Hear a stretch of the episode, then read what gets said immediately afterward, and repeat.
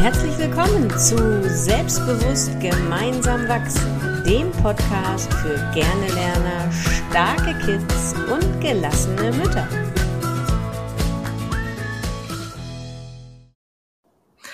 Moin!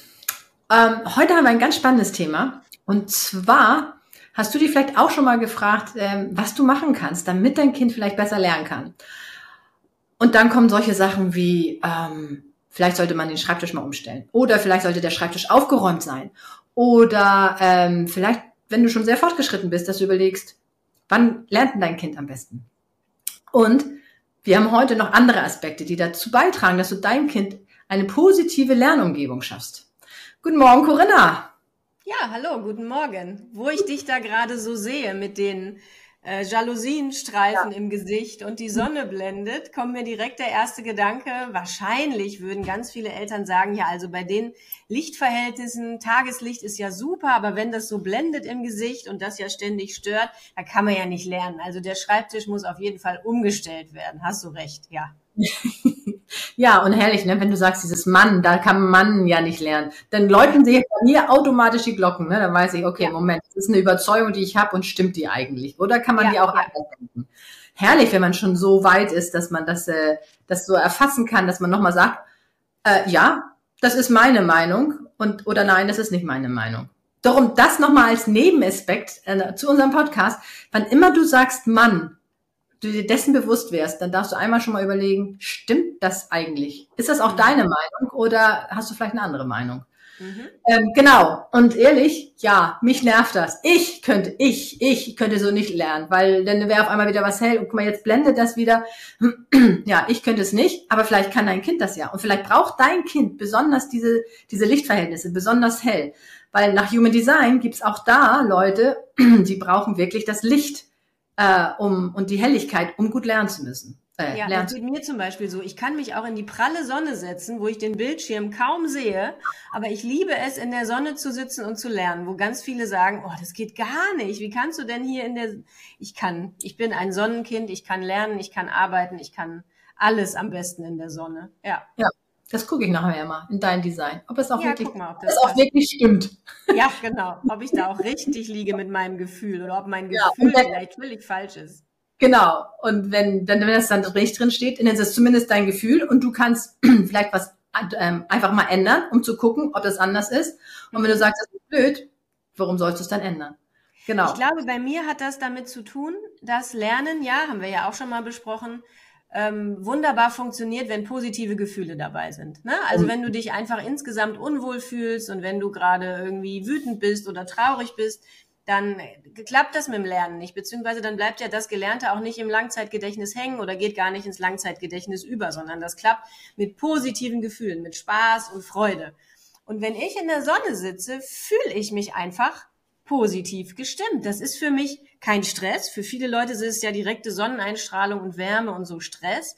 Für mich ist es kein Stress. Ich bin, sage ich immer wieder, ein Sonnenkind, ein Sommermensch und ich liebe das einfach, wenn es warm ist und hell und sonnig. Und so sind dann meine Gefühle, mein hormoneller Haushalt so, dass ich dann wahrscheinlich auch viel besser lerne und es aufnehmen kann. Wo andere sagen würden, oh Gott, bei der Hitze, ich krieg, kann nicht mal was lesen. Ja, allerdings, ich würde auch nichts lesen können.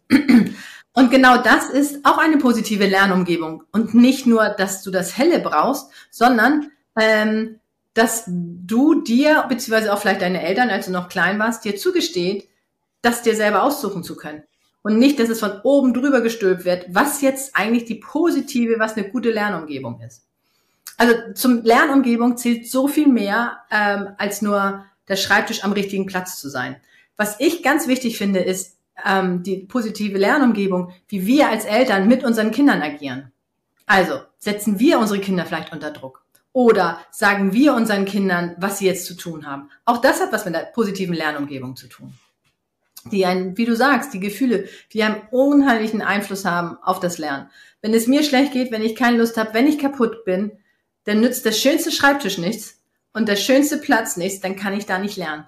Ja, ähm, oder auch Angst, ne? Wenn ich Angst habe, oh je, hoffentlich ist das alles richtig, was ich mache. Nicht, dass ich morgen wieder Ärger krieg, wenn ich die Hausaufgaben falsch habe. Oder oh je, hoffentlich habe ich überhaupt alles vollständig. Ist das die richtige Aufgabe, die ich mache? Gerade bei den Kleinen auch, ne? Ist das das richtige Arbeitsblatt? Oder gibt's dann morgen wieder einen Strich? Ne? Also diese oder auch Ängste im Sinne von, ähm, das habe ich auch öfter, dass Kinder wissen, ich muss die Aufgabe morgen vortragen laut und ich bin überhaupt kein Typ dafür, was laut vorzutragen. Ich weiß aber, wenn ich das jetzt fertig habe, dann muss ich das selbstgeschriebene Gedicht oder was auch immer morgen laut vor der Klasse erzählen. Und das kann einen schon so unter Stress setzen, dass es keine gute Lernumgebung ist.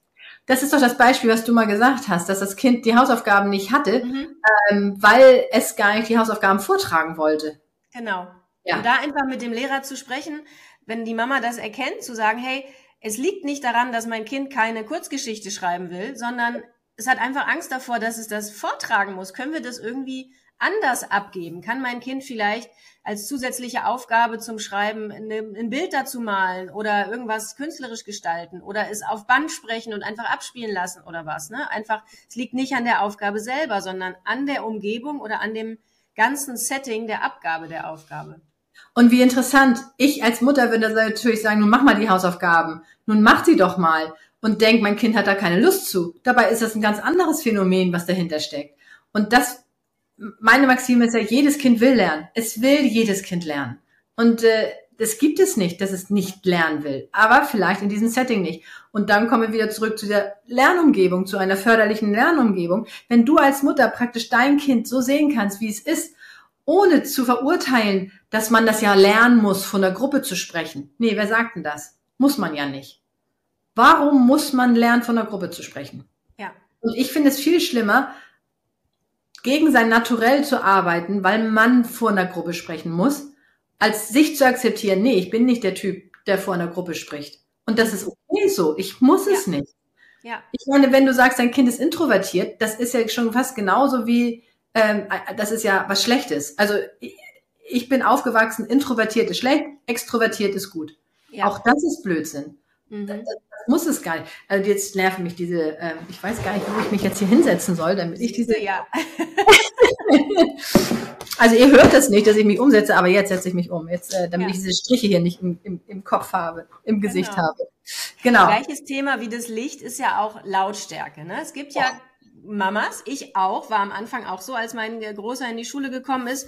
Jetzt mach mal das Hörspiel aus und mach mal die Musik, ne? Und setz dich mal in Ruhe in dein Zimmer. Hier unten mit dem kleinen Bruder ist es sowieso so laut. Jetzt mach mal ruhig und dann kannst du dich auch besser konzentrieren und dann klappt es auch, weil es bei mir so ist. Ich kann zwar in der prallen Sonne lernen, aber es muss ruhig sein. Also irgendein Gebrabbel nebenbei kann ich nicht ertragen, ja? Und schon gar nicht Musik oder Radio oder sonst irgendwas.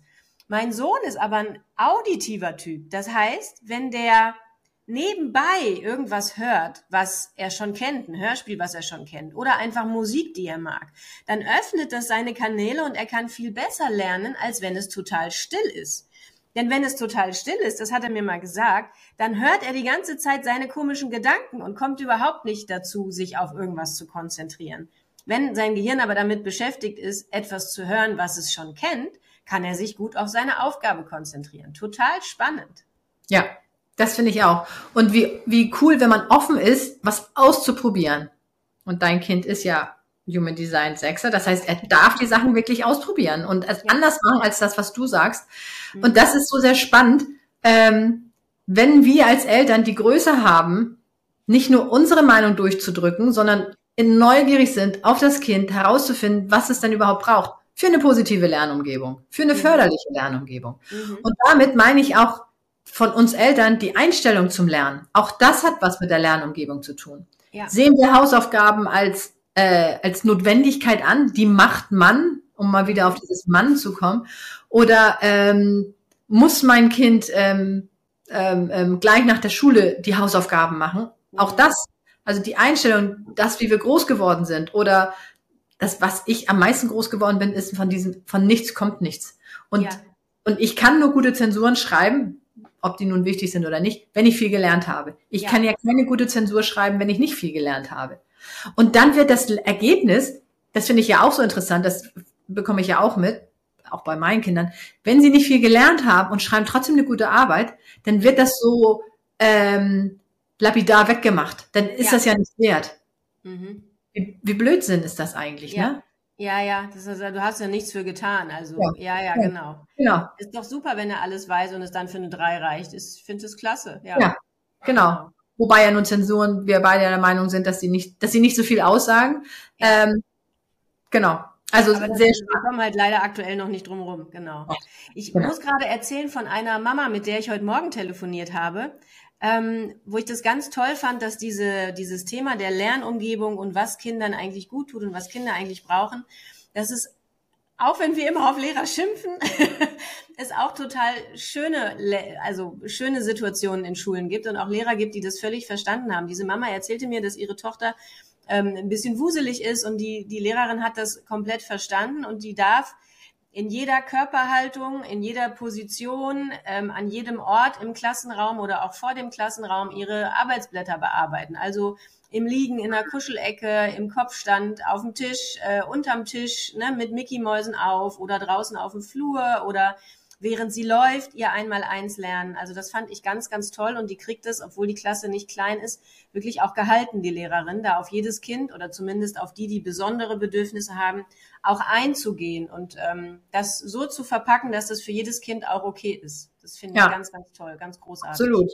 Und es gibt gute Lehrer, also ja. die gibt es. Und wenn ich auf Instagram gucke und mir da manchmal die Lehrer anschaue, was es da gibt, so toll. Ja. Und äh, ich persönlich, ich möchte kein Lehrer sein, weil es ist so ein großer Anspruch, den, also und, und, und ja, Anspruch, den ich hätte.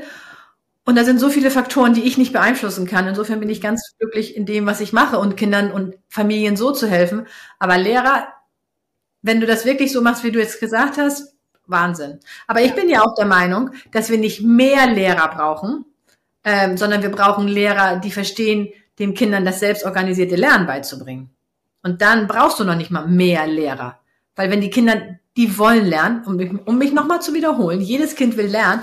Und wenn du das schaffst, in den Kindern dieses Intrinsische hervorzurufen, dann brauchst du gar nicht mehr Lehrer, sondern du brauchst die Lehrer, die das fördern und die natürlich auch für die Kinder da sind, äh, ja. wenn sie Fragen haben.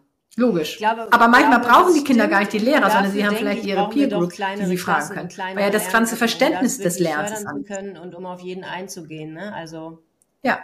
ja, genau. Aber, genau. Und auch das ist eine Lernumgebung. Eine vertrauensvolle Lernumgebung. Also, dass, dass das Kind weiß, was du vorhin auch schon gesagt hast, ich darf Fehler machen und die sind gut. Mhm. Und nicht nur ich darf Fehler machen, sondern ich muss Fehler machen, mhm. äh, um, um überhaupt festzustellen, wo stehe ich denn, wo sind eigentlich meine Lücken, ähm, mhm. wie kann ich jetzt nochmal einen anderen Weg gehen, wie kann ich das, wie kann ich meinen Gedanken darauf ausrichten, ähm, noch eine Lösung zu finden und nicht mich nicht zu fragen, äh, warum hat das nicht geklappt, sondern was kann ich machen, damit es klappt. Ja, genau. Genau. Also auch das gehört zu einer Lernumgebung dazu. Es mhm. ist nicht nur der Schreibtisch und das Licht sondern es ist das Ganze drumherum. Wie ich als Mutter, als Vater zum Lernen stehe, wie ich als Mutter, als Vater zur Schule stehe, ähm, wie ist meine eigene Überzeugung, was habe ich in meiner Schulzeit erlebt. Auch das gehört zu einer positiven Lernumgebung dazu. Genau, das wollte ich gerade sagen. Welchen, das sagen wir ja auch öfter, welchen Platz lassen wir oder welchen Platz geben wir eigentlich dem Thema Schule zu Hause? Ne? Ist es ein notwendiges Übel, was einfach gemacht werden muss? Oder ist es so, dass wir dem so viel Raum geben, dass es unser ganzes ähm, Familienleben beeinflusst und es eigentlich aus nichts anderem besteht als aus Schule, Hausaufgaben und Lernen für Klassenarbeiten? Und da darfst du als Mama natürlich selber entscheiden, auch wenn wir Schulpflicht haben und wenn die Kinder da durch müssen. Aber welchen Raum du dem Thema Schule und Noten und Lernen zu Hause gibst, das ist deine Entscheidung. Und das beeinflusst natürlich die Motivation deines Kindes zum Lernen und wie ja das ganze Thema bei euch zu Hause eben gehandhabt wird. Ne? Ja. Absolut. Und ich würde sogar noch nicht mal sagen, dass die Kinder da durch müssen, äh, weil auch da haben wir eine Wahl. Nö, müssen sie nicht. Aber dass es genau zum Alltag gehört, wie Schuhe anziehen, wie Eis essen. Komisch, wie ich jetzt auf diesen Gedanken komme. ähm, also dass es ganz normal zum Alltag gehört, wie andere Sachen auch. Mhm. Und ähm, ja, und auf jeden Fall, dass es nicht den Raum einnimmt, dass es die, das Familienleben so sehr überschattet und äh, der Hauptfokus ist und diese dunkle Gewitterwolke über einen hängt, ähm, wenn es um das Thema Schule geht. Nee, es genau. ist ganz normal, es gehört zum Alltag dazu. Genau. Ein Tipp vielleicht noch, der mir gerade einfällt, wenn es ums Thema Lernen geht, für mich, ich bin ja mit kleineren Kindern unterwegs als du, aber wenn du als Mama dir unsicher bist, was jetzt wirklich vom äußeren Setting das Beste für dein Kind ist zum Lernen, dann schau dir doch mal an, in welchen Situationen dein Kind außerhalb der Schule super konzentriert ist, selbstständig irgendwas macht, arbeitet. Ich sehe immer meinen Jungen beim Lego bauen, ja? Der sitzt auf seinem roten Teppich, da war er kleiner, auf seinem roten Teppich, hat sein Hörspiel an, liegt auf dem roten Teppich und bastelt und macht und ist stundenlang konzentriert. Und wenn du jetzt mal überlegst, dass er in genau der Position auf dem gleichen roten Teppich mit der gleichen Musik vielleicht das Einmaleins lernt, ist er in einem ganz anderen gefühlsmäßigen Zustand. Und du kannst also in solchen Situationen bei deinem Kind ablesen, was du vielleicht auf das schulische Lernen von den anderen Aktivitäten, die dein Kind so macht, übertragen kannst. Vielleicht braucht er eine Gruppe, vielleicht müssen andere um ihn rum sein, ja, um Dinge zu lernen. Vielleicht muss es frische Luft sein, Sonne draußen. All das einfach mal angucken in Situationen, die nicht mit dem schulischen Lernen zu tun haben, wo du aber siehst, dein Kind ist gerade hochkonzentriert bei der Sache und daraus dann Dinge abzuleiten für die standardmäßigen Hausaufgaben. Ja, das ist ein ganz wertvoller Tipp. Und der gilt nicht nur für die Kleinen, sondern der gilt auch für die großen Kinder. Und äh, auch für die Erwachsenen. Also wenn du weißt, äh, was, wie du am besten lernst, was du am besten machst, dann äh, ist das für dich genauso als Erwachsener oder als Jugendlicher wertvoll äh, und nicht nur für die kleinen Kinder. So, und jetzt äh, ist Corinna eingefroren. Ich weiß nicht, ob sie noch da ist. Nee, jetzt ist sie wieder da. Ja, du warst eben auch kurz mal weg, aber meistens klappt's mit der Aufnahme, ihr Lieben. Ja. Wir checken das mal im Nachgang. Genau. So, das sollte es gewesen sein zu der positiven Lernumgebung. Und äh, ich hoffe, du hast verstanden, dass die positive Lernumgebung nicht nur ist, äh, wo der Schreibtisch steht und ob das Licht jetzt von links oder von rechts kommt, sondern dass da so viel mehr damit zu tun hat, damit dein Kind positiv dem Lernen gegenübersteht. Und äh, wir Eltern haben da wirklich einen großen, großen Einfluss darauf was dich jetzt nicht unter Druck setzen soll, sondern im Gegenteil, einfach nur, dass du vielleicht von deiner Intuition vielleicht auch denkst und sagst, okay, ich glaube, mein Kind kann besser lernen auf dem Fußboden, dass du das einfach ausprobierst.